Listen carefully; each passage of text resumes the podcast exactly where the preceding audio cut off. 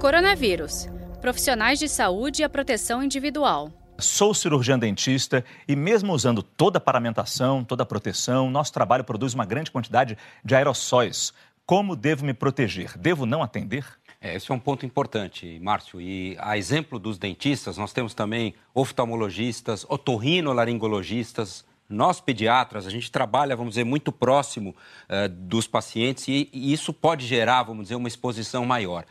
Não acho que a gente deva não atender, quer dizer, há urgências, inclusive com os cirurgiões dentistas, quer dizer, eles têm, vamos dizer, situações em que as pessoas necessitam deles. Então, não acho que não atender seja o caminho e a minha sugestão é que esses profissionais se imbuam, vamos dizer, da, de reconhecer a importância de usar os equipamentos de proteção. Então, aquele dentista que está me escutando, o oftalmologista, o pediatra, etc., todos os profissionais de saúde não esqueçam de se aparamentar adequadamente. É, insistam nisso, percam o seu tempo com isso, mas não deixem de se aparamentar, por isso é muito importante para protegê-los. E isso inclui uso de máscaras, óculos, é, luvas, aventais, etc. São os que a gente chama de equipamentos de proteção individual e que é indicado para esses profissionais de saúde no atendimento uh, dos indivíduos, vamos dizer, suspeitos dessa doença. O doutor Caio explicou, mas só para a gente repetir aqui,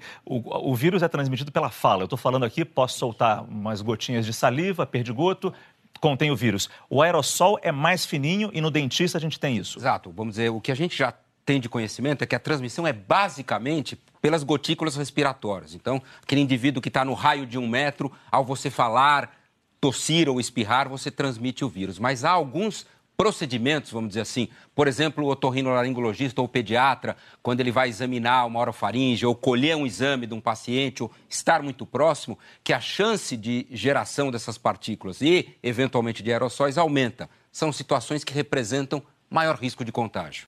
Saiba mais em g1.com.br barra coronavírus.